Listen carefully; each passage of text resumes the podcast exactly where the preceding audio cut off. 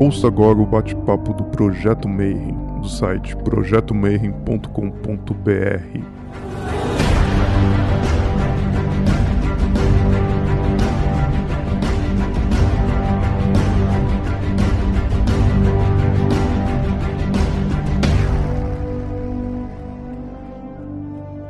Bom dia para você que é de bom dia, boa noite para você que é da boa noite, boa tarde se você acabou de receber uma chamada e está aí para assistir mais um bate-papo Mayhem. E hoje a gente vai falar de teosofia.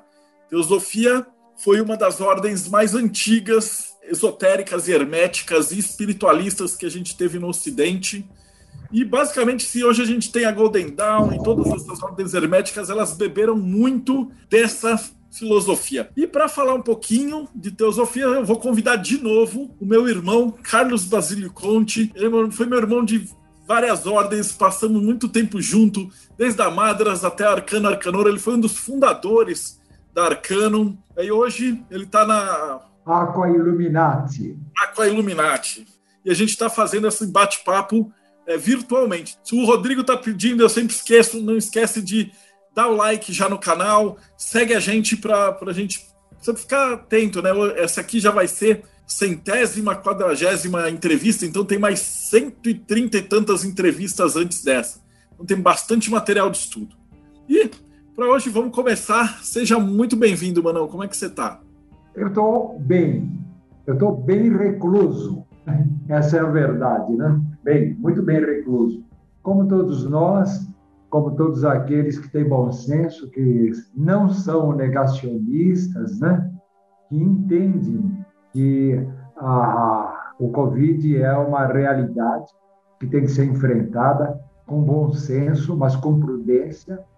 Então, nós estamos bastante reclusos, sentindo muita falta dos amigos, das reuniões presenciais, das reuniões lá do que o, o Marcelo Del Débio promovia junto com, com o Celso, com o Rodrigo Celso, né? Uh, hermetismo, todas aquelas coisas bonitas, presenciais que nós vivíamos. Bom, e antes da gente começar a falar um pouquinho de teosofia, é, agora a gente já está mais ou menos num formato arrumado, né? Que da outra vez, como você foi minha cobaia, né? Da, da primeira ah. leva de entrevistas, a gente não tinha, mas o pessoal pede muito que o convidado conte um pouquinho da experiência dele, né? Então, poxa, como é que era estudar ocultismo, hermetismo, teosofia na década de 70, 80, 90, quando não existia internet, não existia livro, não existia nada, né? Então eu te pergunto, como é que você começou é, a, a, se interessar pelo oculto, pelo hermetismo, entrar? Conta pra gente um pouquinho da tua jornada. Eu, eu nasci numa família católica, cristã, católica e muito católica. Meu pai trabalhava no Liceu Coração de Jesus, o Liceu Coração de Jesus é dos padres salesianos, fica ali na Alameda Norte, naquela parte hoje bastante degringolada da cidade de São Paulo, né? Então, é, o, o, o, liceu, o Colégio Coração de Jesus, lá o Instituto Coração de Jesus, que é dos padres salesianos, pegava um quarteirão inteiro, tinha escolas profissionais tinha um externato e um internato. Muita gente me pergunta o que é um internato. Então, hoje em dia não se fala mais disso. É, a, a, os colégios de ricos, assim pagos, eram divididos em internatos e externatos. O, o externato, o aluno vinha, assistia às aulas, depois da tarde ia embora. O internato, ele ficava lá. E tinha pais que tinha uma vida social muito intensa e punham os filhos no internato. Iam visitá-los apenas no domingo. Isso foi uma realidade.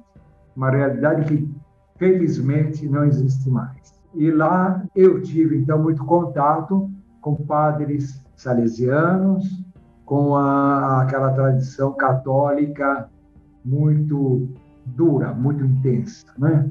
Meu pai trazia para casa, ele, ele trabalha, meu pai era encadernador de livro e ele trabalhava como na, nas escolas profissionais salesianas, onde ensinava para garotos pobres, porque tinha a parte dos ricos, a parte dos que pagavam para vir e voltar para casa à noite, e tinha a parte dos muito pobres, aos quais, aos 13, 12 anos, já se ensinava uma profissão. É, escolas profissionais salesianas, então a profissão que se ensinava lá era gráfica, encadernação de livros, confecção de, de, de, de, de toda a estrutura de uma editora, né? O Marcelo sabe muito bem. E ali, então, os exemplos que a gente via de, da Igreja Católica não eram muito bons. Desde pequeno, então, eu já olhava aquilo com desconfiança. Meu pai também, meu tio também trabalhava lá. Então, das histórias que eu me lembro, um dia meu tio foi falar com o padre diretor, que ele tinha um garoto que morava na rua onde ele morava, vizinho de rua, né? Muito pobre e com a família muito necessitada. E ele então foi lá falar com o padre diretor ah, o seguinte, ó, tem um menino lá na minha rua, eu gostaria que arrumasse uma vaga aqui para ele aprender uma profissão. Ele é um garoto muito católico, muito virtuoso, muito temente a Deus. E o padre diretor, fumando charuto, disse assim: Isso não interessa. Ele é forte, ele consegue trabalhar umas oito a dez horas por dia. Aquilo foi um choque para o meu tio. E quando ele contou para nós, também um choque para nós. Então eu fui me desiludindo daquela igreja que eu frequentava, a Igreja Católica Apostólica Romana. Meu pai trazia de lá muitos livros é, que falavam sobre a vida de Jesus, o Novo Testamento, Velho Testamento. E um dia ele trouxe um Velho Testamento e Novo Testamento ilustrado é, no formato assim para jovem, para adolescente, para pré-adolescente, com bastante figuras, tudo mais. Foi o meu primeiro contato realmente com o Velho Testamento. E nesse Velho Testamento, eu comecei a ler que Adão, no paraíso, falava com Deus. Eva também falava com Deus. Aí depois, quando ele foi expulso do paraíso, Deus os expulsou pessoalmente falando, né? Ah, e, e, os filhos de Adão, então tiveram dois filhos, Caim e Abel, né? Eles faziam oferendas a Deus e Deus se sentia agradecido com um e não muito agradecido com o outro, e um começou a ter inveja do outro, e aí um matou o outro, Caim matou Abel, e, e aí Deus aparece fala: Que fizestes? O sangue de teu irmão clama desde a terra, e aquelas coisas. Então Deus falava com os homens. E aí eu perguntei um dia para o meu pai, né? Ué, pai, eh, Deus falava com os homens, por que, não fala mais? Porque na, na, na, própria, no próprio Velho Testamento, ele vai falando com os homens, ele chega a falar com Noé, com Moisés, mas depois chega um período em que ele não fala mais. Ele abandonou a humanidade? É isso que, que, que aconteceu? Meu pai não soube explicar. Ele disse: Ah, vou perguntar para o padre. Ah, tudo mais. Os padres enrolavam e não explicavam nada. E aí eu fui. É, essa primeira desilusão me levou a, a uma busca, né? E aí, é, como eu aprendia na Igreja Católica, né? céu e inferno. Então, se você é bom, você vai para o céu quando morrer. Se você for ruim, mal, você vai para o inferno. Tem um meio termo que é o purgatório, tem outro meio termo que é o limbo, que hoje não existe mais, porque foi abolido. O Papa acabou com o limbo, né? Então, se o Papa tem o poder de acabar com o limbo, ele manda mais que Deus. E aí você começa com um monte de dúvidas, né? E essas dúvidas vão longe. A primeira luz que eu encontrei foi quando eu já tinha uns 20, 21 anos, mais ou menos. Eu comecei a namorar uma, aquela que viria a ser minha futura esposa, e o meu cunhado, ele é, era espírita. Então, ele começou a falar: não, esse negócio do inferno é bobagem. Disse: como bobagem? Está escrito na Bíblia, ainda acreditava. Male, male, mas ainda acreditava. Já não frequentava mais a Igreja Católica, mas acreditava nas Escrituras. Eles: não, não, você precisa é Kardec. É, ir no centro espírita. E aí eu fui encaminhado para o centro espírita, o espiritismo kardeciano. E lá eu me encantei. Se eu tinha uns 20 e poucos anos, foi em 1962, mais ou menos, 63. Numa época que eu ainda estava começando a entrar na faculdade. Eu fiz odontologia. E então esse contato com Kardec para mim foi fantástico, porque ele tem um livro chamado O Céu e o Inferno, né? Quando ele fala que se um ser humano que é todo falho, que é todo errado, ele para os seus filhos, ele não dá um castigo eterno, né? ele perdoa, imagine Deus o que que não fará pelos seus filhos. Somos nós. E aí é muito confortante essas crenças espíritas. E por muito tempo eu permaneci fiel ao espiritismo. Até hoje, eu sou um grande admirador da, da, da doutrina espírita. Encontrei lá muitas verdades que me acompanham até hoje. Mais tarde, muito mais tarde, eu cheguei na teosofia, né? É consenso dentro da teosofia que o espiritismo ele é detentor de uma grande parcela da verdade. Ele só não avança muito em conceitos abstratos. O espiritismo ele fica mais ou menos restrito ao plano astral. Então, é o plano físico e o astral. E depois o que me encantou na teosofia, mas a gente vai falar mais adiante, são esses outros planos, mas que não são apenas conhecimento teórico. O plano búdico, átmico, né, o, o adi, eh, sei lá, coisas muito mais profundas, mas é, para é, satisfazer mais a nossa ânsia intelectual. Agora, o espiritismo não, ele é prático.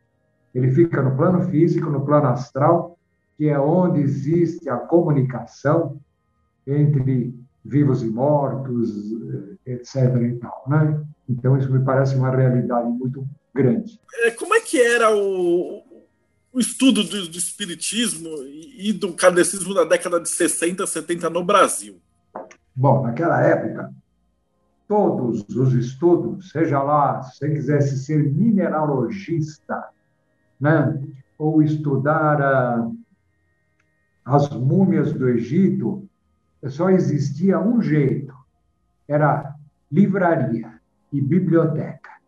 Então, existiam muitas bibliotecas, hoje pouco frequentadas, né? Hoje, nas bibliotecas, eles fazem mais atividades assim, tipo oficinas, né? É, coisas desse tipo. Mas naquele tempo, não. Você ia na biblioteca, tinha bibliotecários e bibliotecárias, né? E aí você dizia, eu estou interessado em fazer uma pesquisa sobre ostras. Então, ela, a bibliotecária, te encaminhava para um setor de onde tinha livros que falassem daquele tema.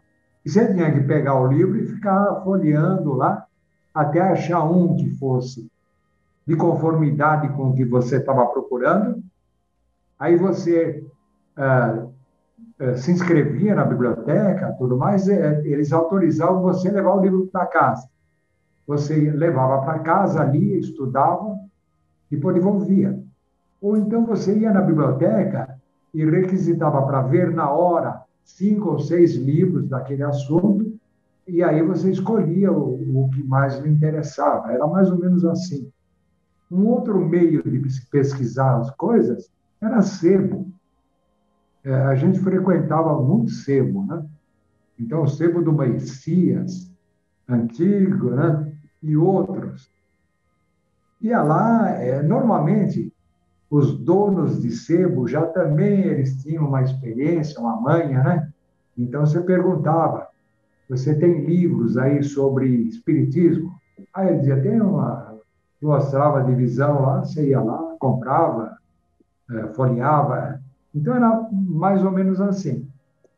Ou então conversas dentro de um centro espírita, por exemplo. Né? Eu aprendi muito sobre catolicismo é, com a, a, convivendo com os padres lá que trabalhavam com meu pai, meu pai que trabalhava com eles, né, e tudo mais. Então era mais ou menos assim, viu, Marcelo? Aí um dia, eu acho que comprei uma revista, eu não me lembro qual, e lá tinha uma publicidade da Amor, a antiga e mística Ordem Rosa Cruz. Então, essa publicidade que aparecia em vários veículos de, de comunicação, veículos de comunicação daquele, daquela época eram o Cruzeiro, Jornal, Estadão, a Folha, Diário de São Paulo, é, por aí. Então, ali eh, tinha uma publicidade que dizia que poder que tinha este homem, e mostrava uma, uma imagem de Benjamin Franklin. E dizia, esse homem que descobriu o para-raio, foi estadista, foi não sei o quê, blá, blá, blá, um grande vulto da história americana, ele era Rosa Cruz, e outros vultos também que foram da Ordem Rosa Cruz. Né? Ele dizia: se você tiver interesse, é, mande-nos é, pelo correio, né? um recorte lá com o seu nome, era assim que funcionava. E a gente, então, recortava o jornal, preenchia os dados lá, né? punha no correio, Aí põe o endereço da, também do remetente, e depois de um mês, não é que nem hoje, tudo instantâneo, né? tudo muito rápido. Depois de um mês, chegava uma carta e dizia: agradecemos o seu interesse pela Ordem Rosa Cruz, né? E estamos enviando um folheto. Então, nesse folheto aí se detalhava um pouco mais o que era a Ordem Rosa Cruz. E aí, se você quiser participar realmente, tal, tal, aí vinha um boleto, você é, pagava no banco, né, enviava o comprovante pelo correio, e aí, daí um mês, que chegava uma apostila. Você tinha um determinado prazo para ler aquela apostila, né? responder um questionário e assim você ia progredindo. Então, foi a grande descoberta. É, tinha muito a ver com o que eu já havia aprendido no Espiritismo. Só que tinha muitas coisas a, a mais, além que o Espiritismo uh, não alcança. Eu, eu reafirmo, eu gosto muito do Espiritismo, mas ele se limita, basicamente, ao plano físico e astral. Né? Outros conhecimentos mais abstratos, mais filosóficos, você vai encontrar na, nessas ordens. E aí eu comecei a frequentar a Ordem Rosa Cruz, mas foi nesse exato momento que eu me casei, e aí tive três filhos, e não sobrava mais tempo para nada, né? Então, arrumei dois empregos, eu trabalhava como dentista no meu consultório particular e tinha um emprego público também, né? Então, o tempo ficou muito escasso. E aí eu dei uma pausa e fiquei bem uns 10 a 15 anos sem é, nenhum contato com nada nesse sentido espiritual. fazia cursos de, de pós-graduação em odontologia, especialização, estava muito voltado para a minha carreira profissional e para a educação de meus filhos né, e a manutenção do meu lar. Foi nesse período também que eu, meus pais acabaram ficando velhos, doentes, tive que cuidar deles. Então, é o período adulto mesmo, né? Que a gente não tem tempo para cuidar dessas coisas. Eu me lembro que Buda afirmava que o homem ele deve na sua adolescência e juventude cuidar da sua formação cultural, na idade adulta cuidar da sua família e da sua profissão, e na velhice voltar às raízes da espiritualidade. E eu acho que é isso que aconteceu comigo e deve acontecer com uma boa parte das pessoas que eu conheço. Bom, nesse eu tinha emprego público, né? Tem muito funcionário público que é pertence à maçonaria. Eu desconfio que é porque funcionário público fica o dia todo chupando lápis, então ele tem tempo para quando convidam ele para entrar na maçonaria, ele entrar correndo, né? Já executivos de multinacionais tem poucos, relativamente poucos na maçonaria, porque eles não têm tempo para nada que não seja a sua vida profissional, né? Também por esse motivo é que na maçonaria tem muito velho, né?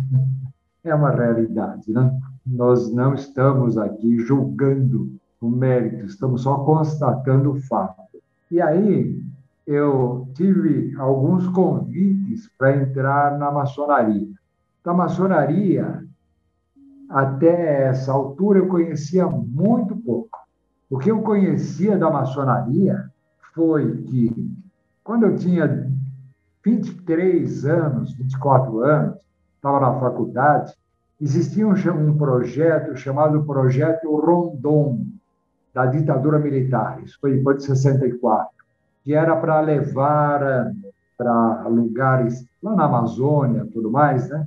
E um, estudantes de odontologia, de medicina, lá para tentar ajudar aquele povo sofrido. E eu participei de um desses projetos Rondon.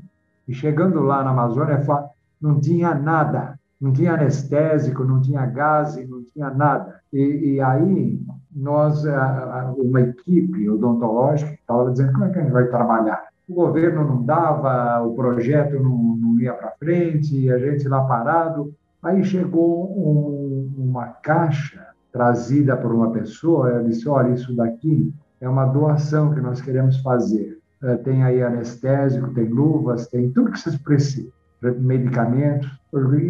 Quem é que está mandando? Assim, a maçonaria. É, a maçonaria, mas é, é, quem, em nome da maçonaria, o que, é maçonaria? Ele diz, não, não, isso não, não tem importância. Receba assim e está tudo certo.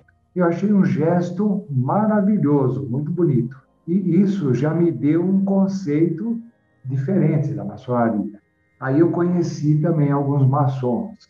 Mas, infelizmente, os primeiros dois ou três maçons que eu conheci e que me convidaram para participar da ordem eram bastante picaretas. Verdade. E aí eu disse: peraí, se fulano de tal está me convidando para entrar para essa tal de maçonaria, ah, eu não vou entrar mesmo, pelo exemplo que ele me mostra, né?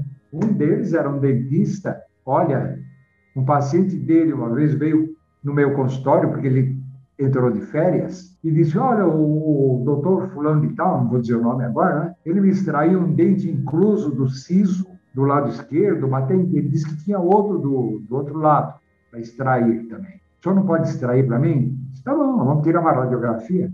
Tirei radiografia. Do lado que ele queria extrair o dente, não tinha dente incluso, e do outro lado não tinha sinal de cirurgia, de que foi feita uma intervenção cirúrgica.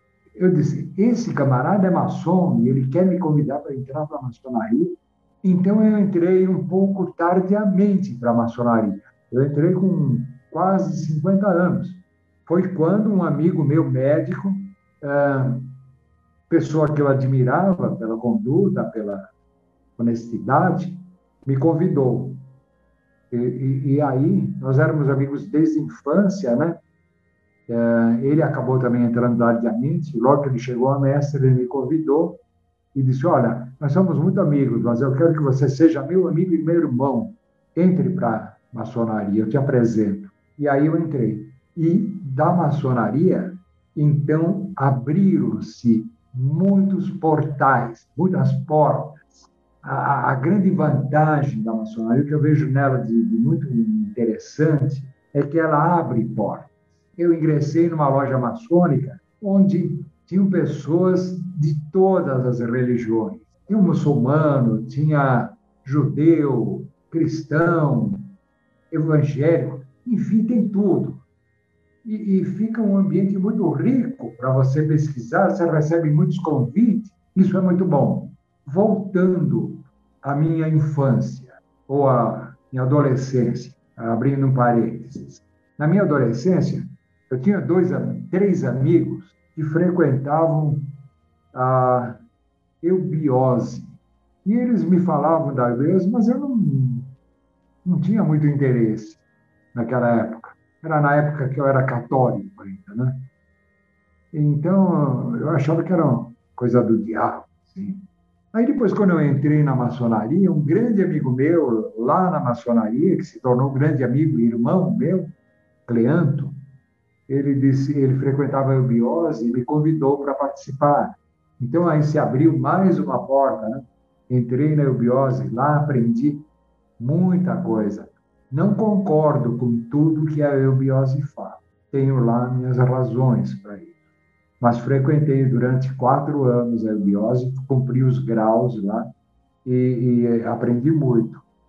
E lá eu tive o primeiro contato com Helena Petrovna Blavatsky, porque na Igreja Católica, no kardecismo e na própria Amorque, não se fala de Blavatsky. Eu vim a conhecer Blavatsky, então, tardiamente, quando eu entrei na eubiose.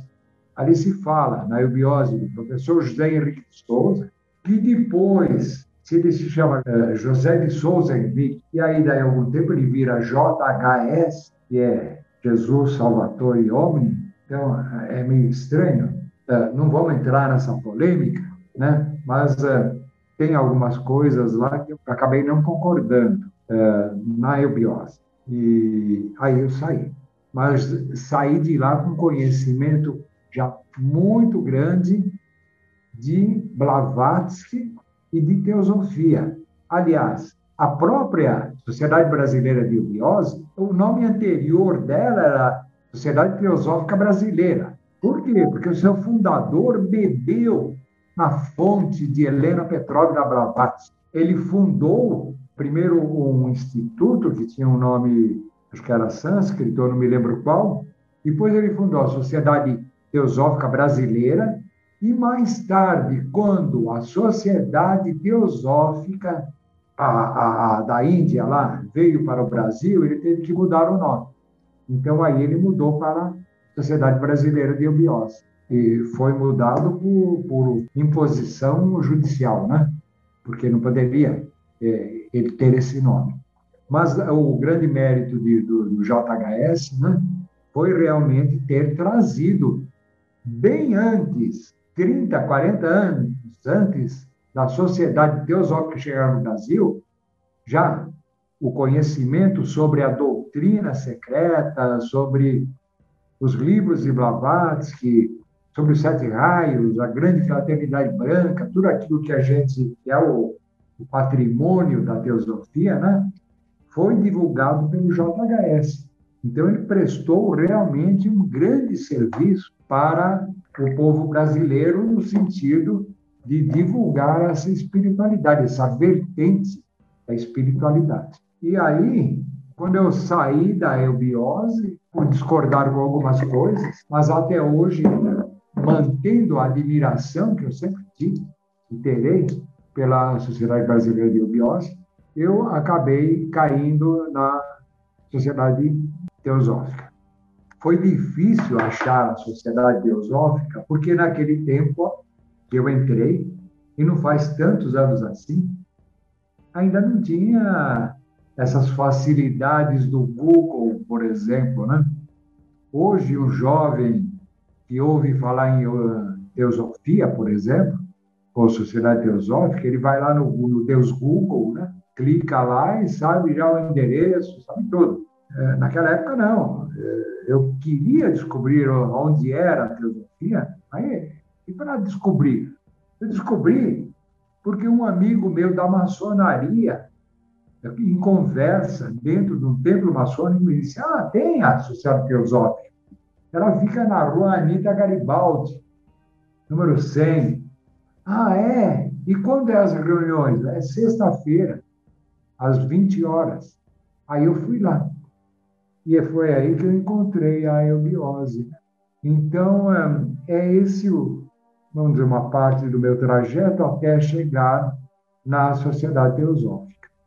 E lá eu me encantei, não me desencantei das outras coisas. Até hoje eu tenho um encanto com o kardecismo, com a morte, com a maçonaria, mas uh, em estudos de espiritualidade eu me encantei demais uh, com a Sociedade Teosófica. Uh, só para complementar um pouquinho sobre essa minha trajetória, outro grande meio que eu encontrei de me instruir, de aprender alguma coisa, foi quando, dentro da maçonaria, eu fui convidado para ingressar na loja Madras. E aí, eu, eu acabei ingressando na, na loja Madras, porque, dentro da maçonaria, eu fui eleito várias vezes para ser orador de loja. Eles, o pessoal gostava do, do modo como eu falo, da minha oratória, né? eu acabei escrevendo um livro sobre oratório, o livro do orador, né? Eu queria publicar esse livro. E aí chegou ao conhecimento de Wagner Veneziani Costa, já falecido, diretor-presidente da editora é, Madras, né? E também um grande estudioso de, espiritual, da espiritualidade, da, da teosofia, da maçonaria. Ele me convidou, então, para editar o livro pela Madras Editora, né? Eu cedi os direitos a ele, o livro saiu, e graças a Deus é um sucesso até hoje. É, é o livro da Madras Editora que mais tempo permanece em, em vendas. Ele já está na 12 impressão, uma coisa assim. Por quê? Porque é, é um livro destinado a oradores de lojas maçônicas. Os oradores de lojas maçônicas são eleitos para um ou dois anos. Depois tem nova eleição, nova diretoria, entre novos oradores. E cada vez que se renova, eles vão buscar o meu livro. É um livro que orienta oradores de loja. Então, sem querer, eu descobri uma galinha do ovo, dos ovos de ouro. Então, essa é a minha trajetória. Bom, então se encantou bastante com a teosofia, então esse é que é o tema que eu quero saber agora, né? Então, é, como a gente já tinha combinado, a gente vai dividir essa entrevista em duas partes. Então, hoje a gente vai falar sobre a história da teosofia e depois o Carlos vai vir de novo e a gente vai explicar sobre os sete raios mas eu não vou dar spoiler do que é os sete raios. Mas então, o que, que é a teosofia? Como é que ela surge? Quem que funda? Como é que é a história da teosofia? Deixa eu te falar uma coisa. Para mim falar sobre teosofia, eu tenho antes que entrar, durante dez minutos aí, eu, é, num conceito que é fundamental para se entender o que é teosofia. Esse conceito se chama a grande fraternidade branca. Então, vamos lá. Nós é, estamos num planeta, e toda, todo o cosmos é mais ou menos assim, não é só o planeta Terra, né? onde as pessoas nascem, renascem, é, vão tendo várias vidas, né? não, não tem uma só vida, e, vão evoluindo, se aperfeiçoando até um dia chegar a ser homens e mulheres perfeitos. Aqui na Terra, alguns já chegaram a essa perfeição. Por exemplo, Buda, Jesus, uh, Krishna, Confúcio, Saint-Germain e outros. São pessoas que, que, são os mais adiantados da classe. Quando a gente está numa escola, né, tem aquele aluno que é o mais brilhante, né, mais adiantado da classe, e tem aquele que é o mais burro, que repete de ano e fica repetindo de ano. Né? Tem outros que não repetem todas as vezes, mas repetem um ano, aí o outro ano passa. Então, cada um tem o seu passo, né? Mas aqueles que, que, que se empenharam mesmo, esses chegaram a ser grandes mestres há dois mil anos atrás, há três mil anos atrás. Zoroastro, Amorces, Akenaton. Então, é, esses seres, quando chegam a, a um grau de perfeição, eles resgatam todo o karma, não tem mais nenhuma, nenhum karma para pagar na Terra. E não precisariam mais reencarnar. Aí, nesse estágio muito alto, né, se abrem novos caminhos. Um outro dia a gente pode falar sobre esses caminhos. São sete caminhos que se abrem quando se chega à perfeição.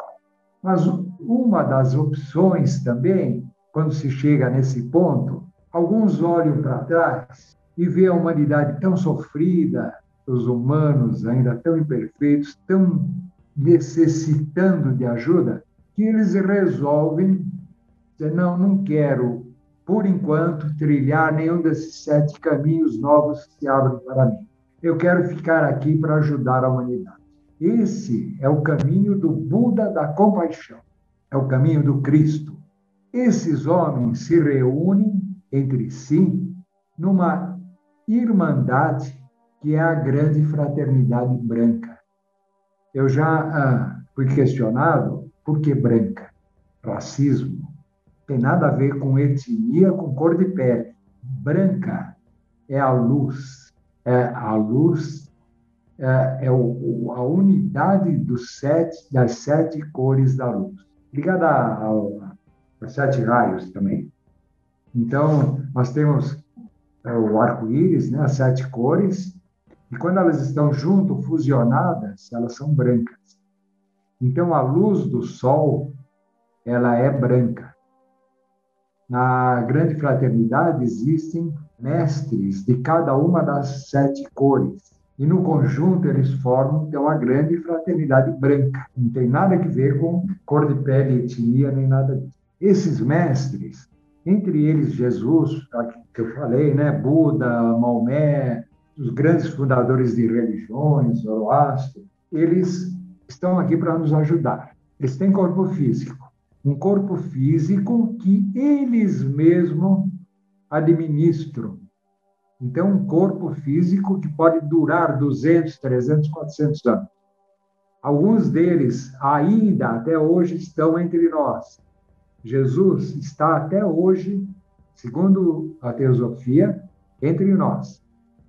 Ele vive numa comunidade drusa.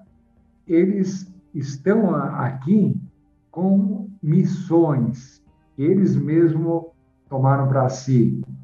Então, por exemplo, Jesus, ele está encarregado de inspirar as grandes religiões, todas elas.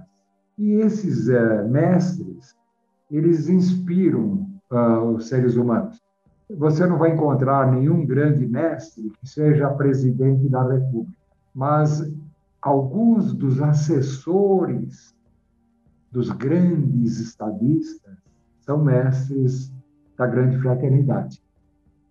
Então, eles agiram e agem, por exemplo, assessorando presidentes, governadores, pessoas que detêm o poder temporal, né? com inspiração. Eles não podem interferir, eles não podem interferir no karma das pessoas. Mas eles podem inspirar, orientar, aconselhar, e é isso que eles fazem. Estão aqui para nos ajudar. Por que, que eu achei que é importante falar sobre isso? Porque a teosofia, a sociedade teosófica, ela surge de uma deliberação da grande fraternidade branca. A grande fraternidade branca não só eh, deliberou pela existência da teosofia, mas de outras ordens também. Tem muita coisa. Teosofia é ó, um ramo de seres dessa grande fraternidade. E o que, que a, a grande fraternidade tem a ver? Nós vamos ver daqui a pouco. Teosofia, é, ela é antiga. Teosofia é um estudo que se baseia na comparação entre ciência filosofia e religiões Então, por exemplo, na teosofia, então a gente começa a estudar o que dizem as várias religiões. A maioria delas acredita numa vida pós-morte. A maioria delas acredita na alma.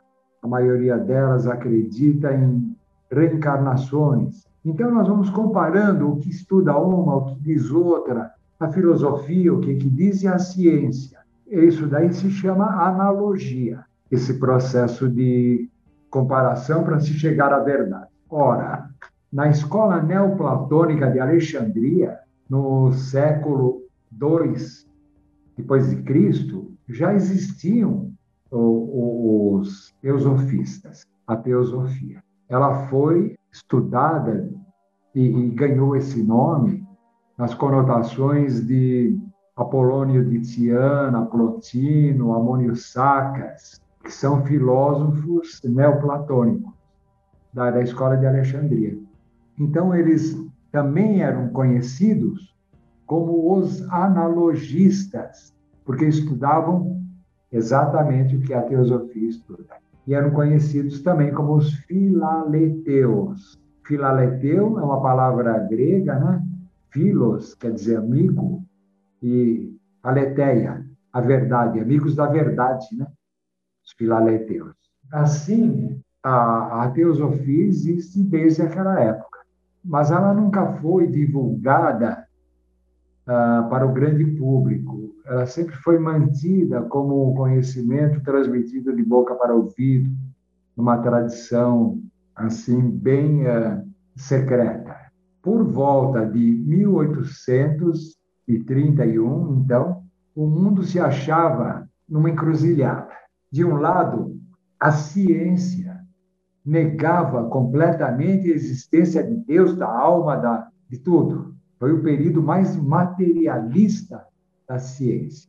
Por outro lado, as religiões estavam todas engessadas. Era o catolicismo, os luteranos, os calvinistas, mas todos eles se arraigando a dogmas, a, a, a coisas vazias, né? tinham acabado de passar por um período de venda de indulgências, lucros materiais, enfim, um período muito negro na história da espiritualidade. E aí essa grande fraternidade branca resolve, em primeiro lugar, facilitar a prática da comunicação dos vivos com os mortos, através de Kardec e do Espiritismo.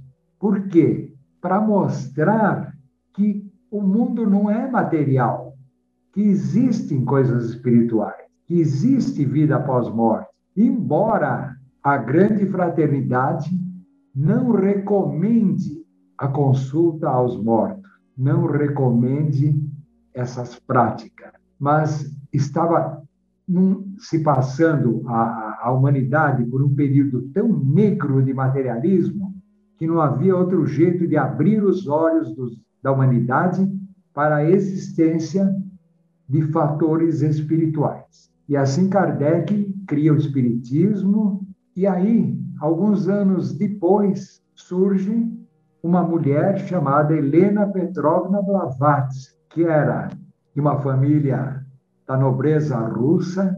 O pai dela era maçom, muitos dos familiares maçons. Ela tinha muito contato com a maçonaria e foi criada pelo avô, que tinha uma biblioteca imensa, onde ela aprendeu muito e ela foi escolhida por um mestre para ser sua discípula. Bom, Blavatsky nasceu em 1831 em Ekaterinoslav, na Ucrânia. Se é hoje ela seria russa, né? Naquele tempo a Ucrânia era meio independente, mas mesmo assim era parte da, da, da de todas as Rússias. E o, o czar ele se dizia o czar de todas as Rússias que eram independentes, mas todas aglutinadas num governo central, né? E como uma moça, uma menina da nobreza, ela foi educada para brilhar em salões da, da corte. Então, ela aprendeu piano, música, literatura, a escrever corretamente, né? ler. Tudo aquilo que dava o brilho nas reuniões da nobreza.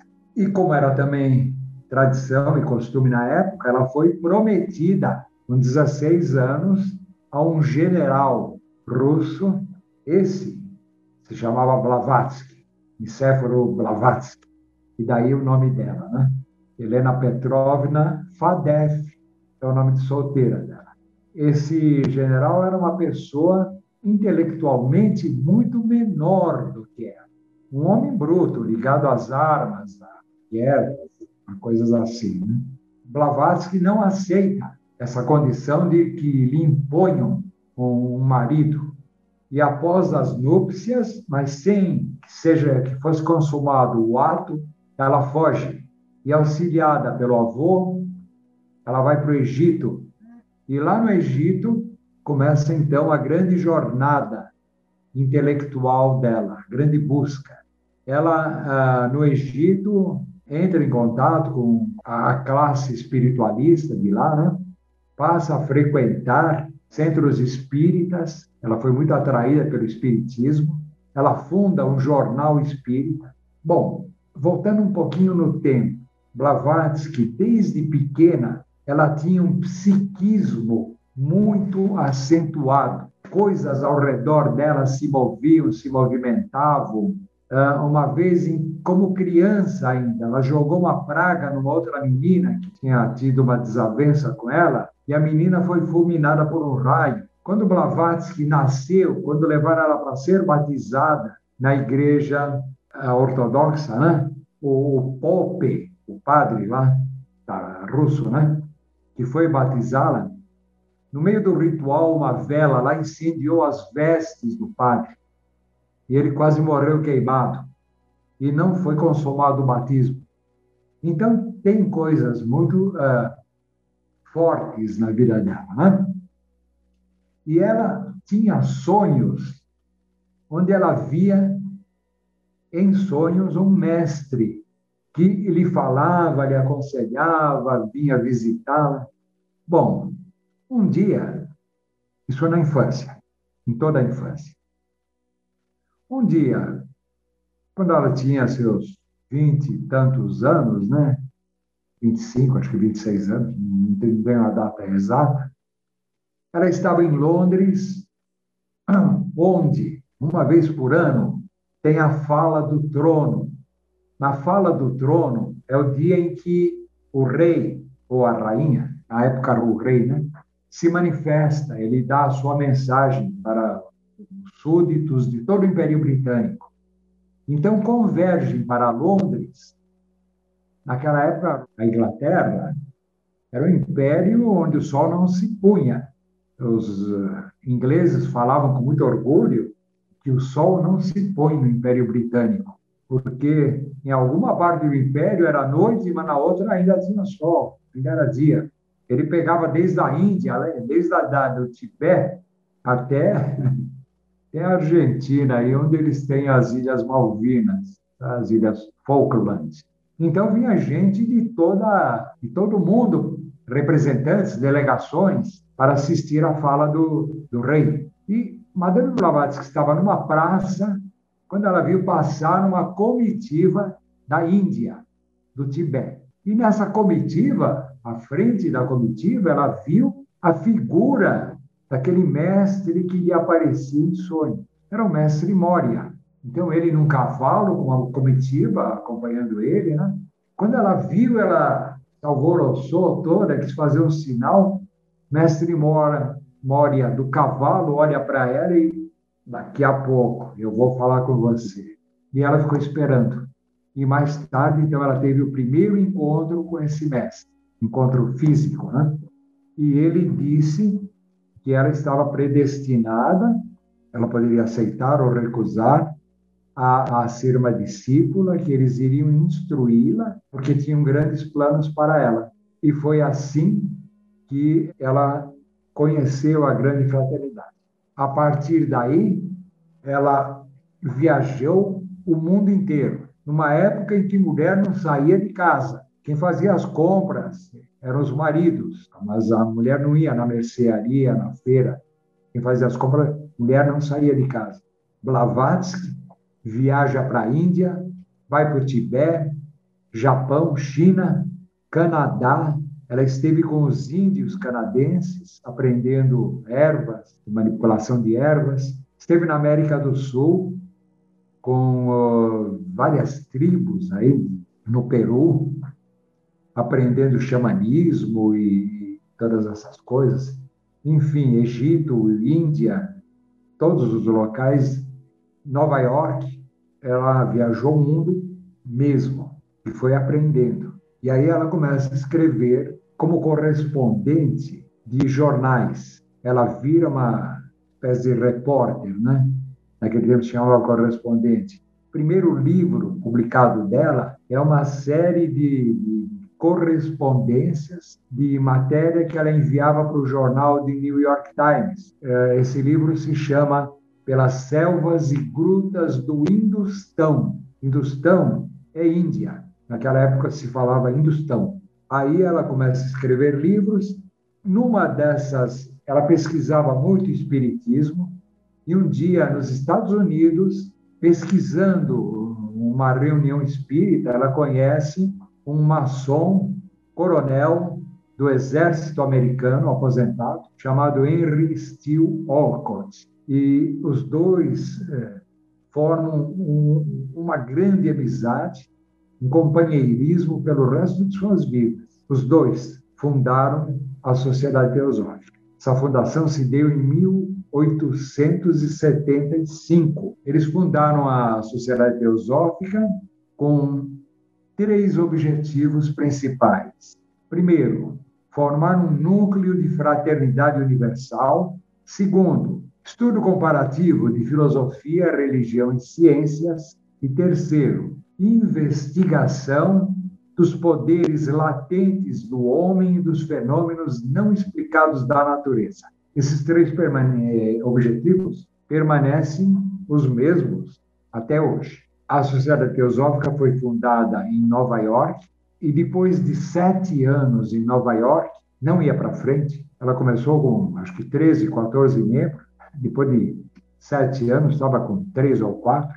Ela foi convidada por um Marajá da Índia, que é o El Moria, para uh, se transferir para lá.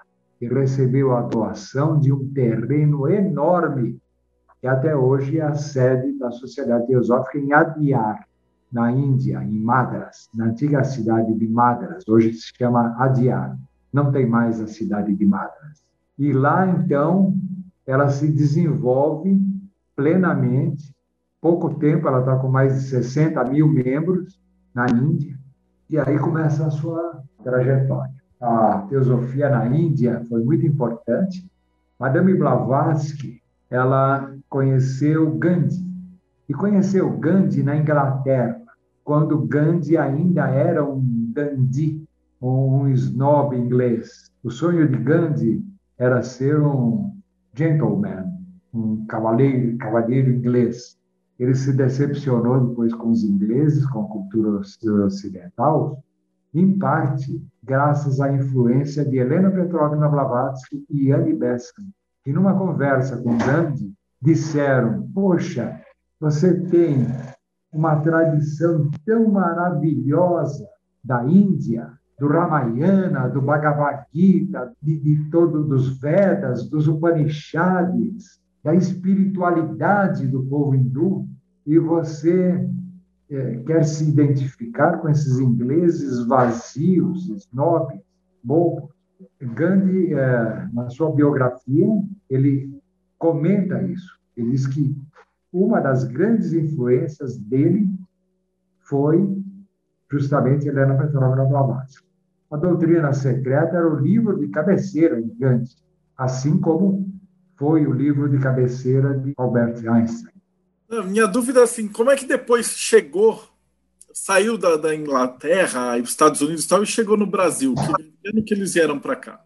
Sociedade Teosófica, então, ela teve como primeiro presidente Henry Steele Walcott, Coronel Walcott. Madame Blavatsky nunca foi ligada a funções administrativas. Ela não foi presidente da Sociedade Teosófica. Ah, a segunda presidente foi a Annie Besant, Annie Wood Besant, também escritora, escreveu muitos livros sobre teosofia, muita coisa boa, né? Alguns anos depois, a, teosofia acabou se desmembrando em outras sociedades espiritualistas. Então, por exemplo, a antroposofia é fruto da teosofia. O fundador da, da antroposofia, uh, Rudolf Steiner.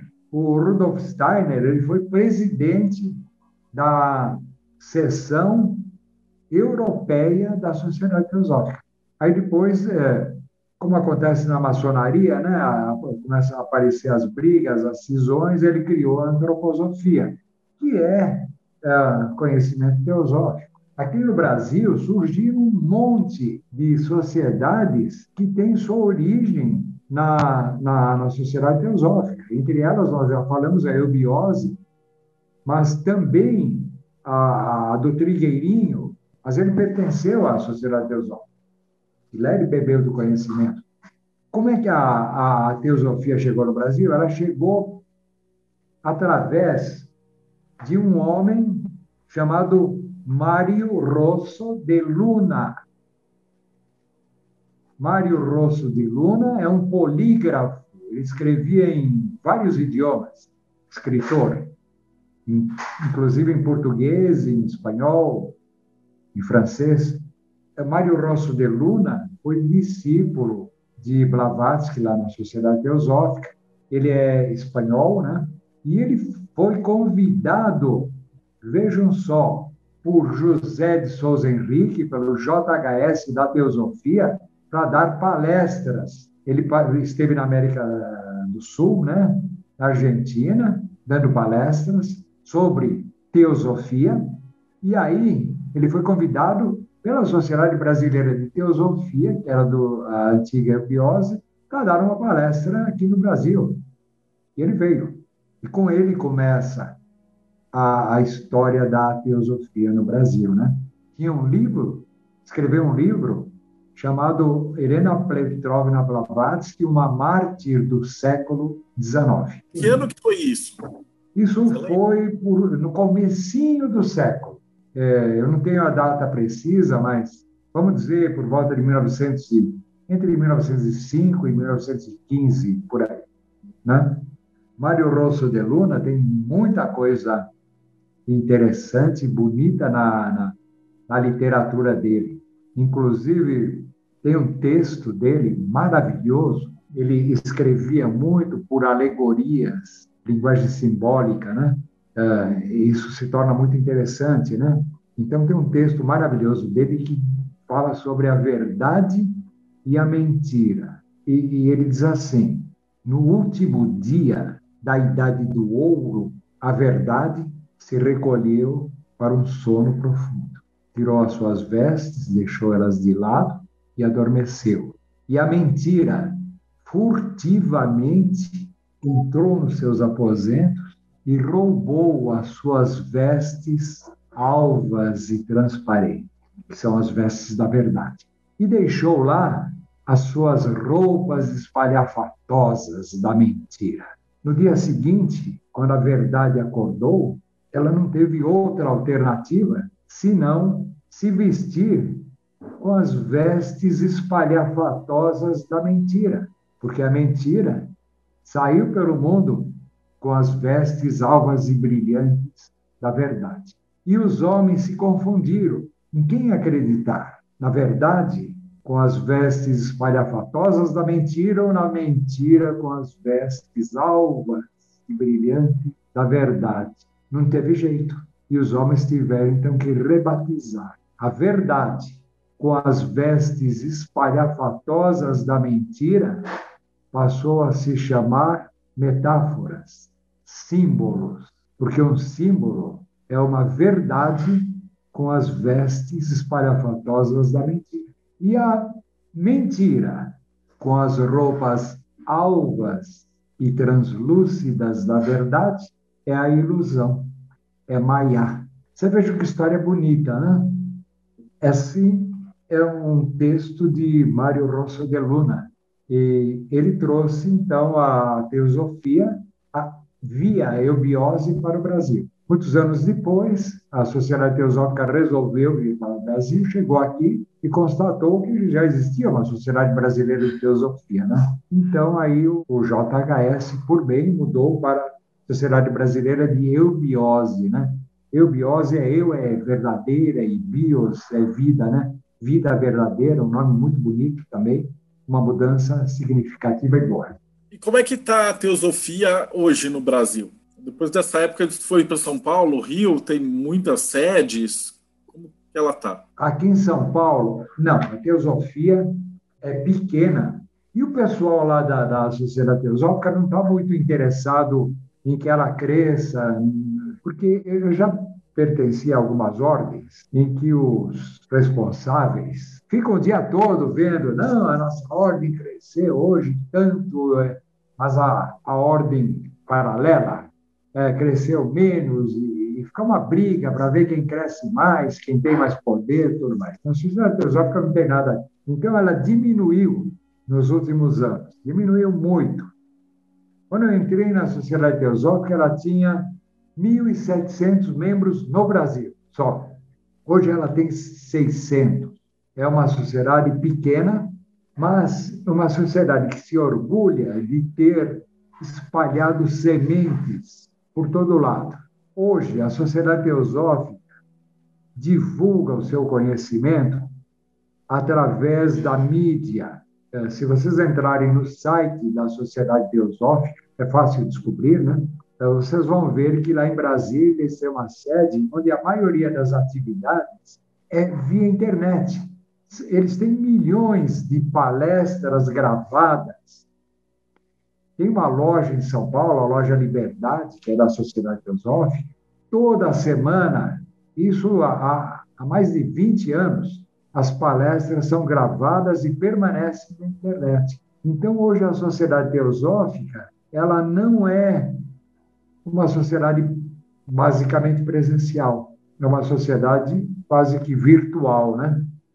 Paralelamente, ela foi uma das melhores que se adaptou né, na pandemia. Foi. Então, a, até hoje, nós temos muitas palestras, lives lá, se adaptou bem né, à, à pandemia e a esse sistema. Eu, é, internamente lá, discordo um pouquinho desse método que eles usam, né? porque eu entendo que, se continuar assim, ela acaba assim deixando de, de existir, né? embora alguns nos garantem que os, a grande fraternidade branca não vai nunca permitir que termine a sociedade teosófica, que ela entre em insolvência. Mas, não sei, eu fico com dúvidas, né? Eu acho que não deveria ser tão calcada na internet e, e, ser mais equilibrada entre reuniões presenciais e reuniões não presenciais porque a reunião presencial também é muito importante. A comunhão física é, é muito importante. É, a gente tem fé que daqui a pouco já passa essa pandemia, a gente vai ter, é. ser testado a cada 100 anos, 200 anos, a Terra passa por essa. Não é a primeira pandemia que a gente enfrenta e não é a primeira Verdade. pandemia que a teosofia enfrentou, então eu acho que a gente vai sobreviver. Então, você veja até o exemplo, eu vejo o exemplo, né? da Sociedade de Brasileira de Hermetismo, lá, né, dos congressos de hermetismo que você faz, né? Então, existe muito contato pela internet e tudo mais, mas de vez em quando tem que ter o, o encontro físico né, das pessoas, é, que eu acho muito bonito. Eu estou com uma pergunta do Rodrigo. Como alguém faz para entrar na teosofia? Como participar? E o que o interessado precisa fazer? É, essas perguntas eu digo assim, para quem está assistindo, Imagina que a gente não esteja na pandemia, né? No momento, eh, não existe nenhuma atividade presencial na teosofia, né? Então, até eh, o fato de alguém querer ingressar na teosofia, eh, eu acho que até, até pode ingressar, mas não presencialmente, né? Agora, como é que era isso daí? Uma vez eu convidei um amigo, ele estava interessado, né? E Ai, como é que faz para ingressar na, na sociedade teosófica e tudo mais? Eu digo, bom, é, é simples. Você vai lá, começa a frequentar, e, E, depois de algum tempo, se você estiver gostando, você pede para é, ser filiado. E o que, que eu ganho? É, qual a vantagem de me filiar? Nenhuma. Você só tem desvantagem em se filiar. Porque se você continuar frequentando como simpatizante, você não paga nada. Você não paga nada, vai lá, assiste a palestra, faz pergunta, depois ainda come docinhos e salgadinhos que são compartilhados no final da palestra, né? E vai embora. Agora, o dia que você for filiado, você tem obrigação. Aí você tem uma taxa, mensalidade, que não é cara. Na minha loja é, era 30, agora nós estamos tentando aumentar para 40 reais por mês. Uma vez por ano você tem uma anuidade para Brasília, para manter a revista, a sede, eh, todo o sistema burocrático, né, administrativo. Então é isso. E, e, lá não se faz muita questão de que, que a pessoa se filie. Então, tem pessoas lá que estão há anos frequentando e não se filiam. E ninguém vai chegar e cobrar nem nada disso. Continua sendo bem-vindo. É assim que funciona. Agora, depois de dois anos de filiado, aí você pode é, ser convidado para ingressar num círculo interno. Seria mais ou menos como na maçonaria, você entra numa loja uh, maçônica, né? Faz os três primeiros graus, aprendiz, companheiro e mestre. Aí depois você passa a ter direito a frequentar os graus filosóficos.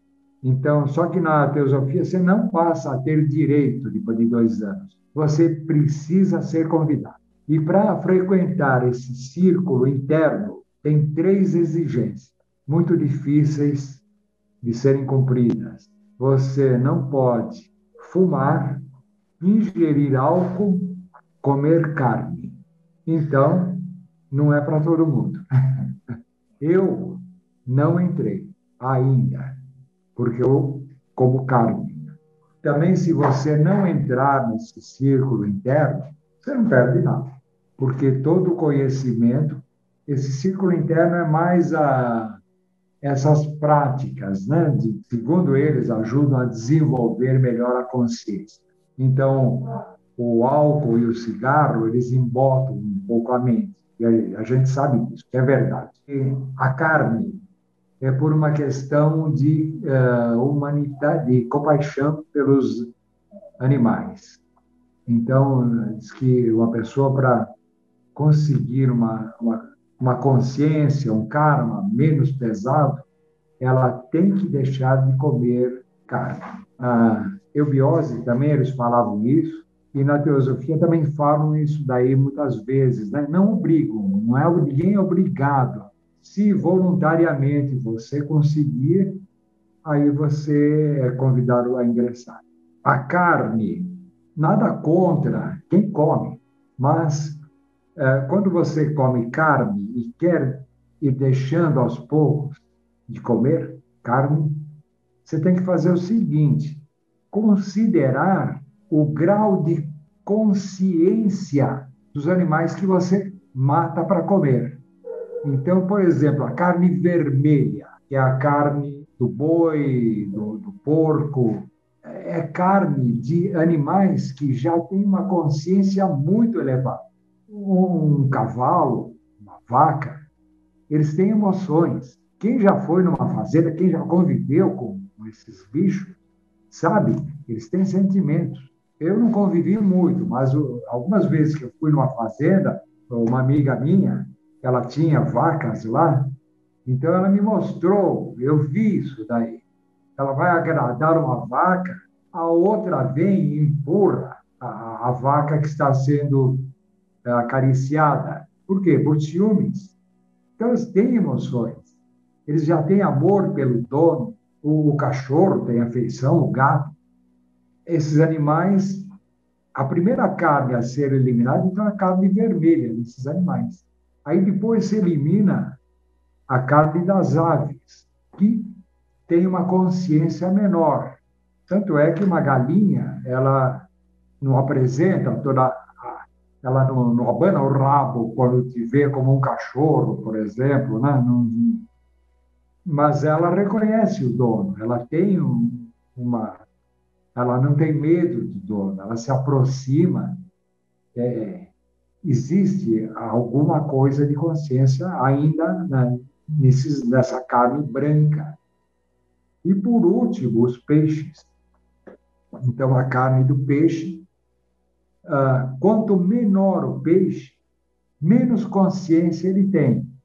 Tanto que os peixinhos pequenos andam em cardumes enormes. Vocês já viram cardumes de peixe pequeno, né? Então, há milhares de peixes. O movimento que um faz, todo faz. Eles têm ainda uma alma grupo muito acentuada. Então, ah, você procura eliminar a carne desses seres mais superiores, que são mais nossos irmãos, e até chegar na carne de peixinhos, e depois um dia tentar eliminar. Mas isso é para quem quer. Não é obrigatório, ninguém vai ser uh, penalizado ou desprezado na sociedade teosófica por ser carnívoro. Eu estou com um comentário do Jacó, filho. Ele falou que hoje a pessoa pode fazer admissão na sociedade teosófica pela internet. Nas palestras no YouTube, várias delas têm instrução de como fazer logo na abertura. Existe essa possibilidade, né? Hoje, a maioria das atividades da sociedade teosófica é através de palestras, né? Mas é, é, eu acho que o, o importante, para quem quiser, são as reuniões presenciais. Elas devem retornar, provavelmente lá pela metade do ano, talvez, né? Eu gostaria de já, se você me permitir, deixar um endereço. Claro, ele vai ficar. Tudo que você me falar, os links, endereços, eu vou colocar aqui embaixo. Então, quem tiver no ah, YouTube, tá bom. É, o endereço vai estar, tá, o site, tudo vai estar tá na descrição da palestra. Aqui em São Paulo, nós temos três lojas uh, teosóficas, só três, na capital. Uh, e as três funcionam no mesmo endereço. É Rua Mituto Mizumoto, é o nome japonês, né? Mituto Mizumoto, número 301. Então, tem uma loja que funciona às quartas-feiras, das 8 da noite até as 10. A outra loja funciona sextas-feiras, das 8 às 10, quer dizer, funcionava é, quando tinha reunião presencial. E a outra, a que eu pertenço, ela funciona no domingo, todos os domingos, das 17 às 19 horas. Pega o metrô ali na estação das lojas maçônicas. Ah, eu sempre esqueço a são Joaquim. São Joaquim, desce a São Joaquim e você está ali na porta já quase. Está na porta. Agora, a Sociedade Teosófica tem algumas coisas agregadas a ela também que eu gostaria de falar um pouquinho. Então, ah, não é parte da Sociedade Teosófica, mas funciona lá dentro, no mesmo instituto, né? Por exemplo, a Igreja Católica Liberal. E aí, as pessoas estranham quando falam Igreja Católica Liberal, o que, que é isso? Igreja Católica Liberal, ela foi fundada, ela foi ah, acrescentada à estrutura da, da teosofia por Charles Webster Leadbeater. Ele era bispo dessa igreja. O que, que é a Igreja Católica Liberal? Bom, o próprio nome já indica. É uma igreja católica que segue direitinho toda a tradição litúrgica da Igreja Católica. Então, tem o padre, tem o bispo, tem o diácono, a vestimenta é a mesma, os paramentos religiosos são iguaizinhos, a estrutura da missa é igual, mas a interpretação é livre, é liberal. Então, não tem dogma. É, Jesus era filho de Maria? Se você achar que era, era. Se você achar que não era, não é. E Maria era virgem? Cada um que entenda como quiser. E, e, e Deus é, tem a Santíssima Trindade? Se você achar que tem, tem. Tem o ritual da missa, mas a interpretação é livre. E aí o padre fala, né? Eu te batizo em nome de Cristo. Cristo? Quem é Cristo? É Jesus? É, se você acha que é Jesus, é. Se você acha que é Buda, é Krishna, que é Muhammad. Então, é muito interessante de se frequentar e assistir uma missa dessas, porque não tem absolutamente nenhum dogma, nenhuma crença. Quando eu tinha um programa na TV espiritualista, eu, uma vez eu entrevistei Osmar, que tem uns sites também né, de, de teosofia, e ele é padre da sacerdote da Igreja Católica Liberal. Né? Então eu digo, Osmar, o que, que você acha que existe? Reencarnação ou ressurreição? Porque são duas crenças excludentes, né? Aí ele disse, é, é eu não sei, eu não tenho certeza. Mas por que, que você acha que isso é importante? Aí eu fiquei meio sem resposta, né? Eu digo, é, isso importante é você praticar o bem, viver em dia com a sua consciência, viver em paz. Então é assim que funciona a Igreja Católica Liberal. E tem um outro problema na, na, na teosofia, que é uma polêmica danada desde que ela foi fundada. Se chama Krishnamurti. Jiddu Krishnamurti. Krishnamurti nasceu na sede da Sociedade Teosófica, na Índia. Órfão, ele foi adotado por Annie Bessa, foi a segunda presidente da Sociedade Teosófica, e foi enunciado ao mundo, foi apresentado ao mundo como o futuro instrutor da humanidade. Criaram para ele uma, uma outra instituição chamada Estrela do Oriente, Ordem da Estrela do Oriente. Chegou a ter 30 mil membros. E aí, um dia, o Krishnamurti chega, reúne todos os membros e diz o seguinte: Eu vou dissolver a Ordem da Estrela do Oriente, porque a verdade é uma terra sem caminhos. Cada um tem que trilhar a sua, que descobrir a sua verdade, mas não seguindo um caminho. Não há caminhos. Cada um tem que construir o seu. Eu não sou guru de ninguém, eu não sou líder, eu não sou nada.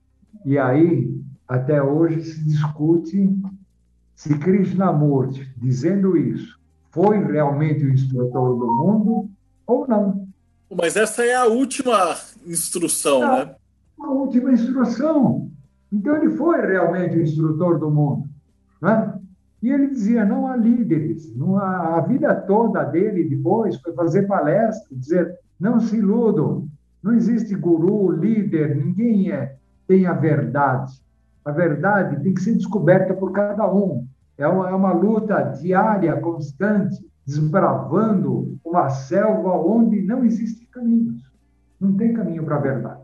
Leiam-se, aqueles que ainda não leram, Discurso de Krishnamurti. É maravilhoso o texto, o discurso com que ele dissolve a Ordem Estrela do Oriente, dizendo que não há uh, caminhos né, para se chegar à verdade. Maravilhoso. Eu ia pedir, geralmente a última questão era pedir uma, um conselho, mas essa história do Krishnamurti já fecha a entrevista com chave de ouro. Tá bom. Brigadão de coração, foi sensacional, tanto a tua história quanto da teosofia, e com certeza você está devendo ainda falar dos sete raios, né? Então na próxima. Tá bom. Bom, e para você que está assistindo a gente até agora, os dados que o Conte passou estão aqui na descrição do vídeo. Então, não esquece, segue o canal, dá o seu like, deixa um comentário, deixa uma pergunta e a gente se vê aí no próximo Bate-Papo Mayhem.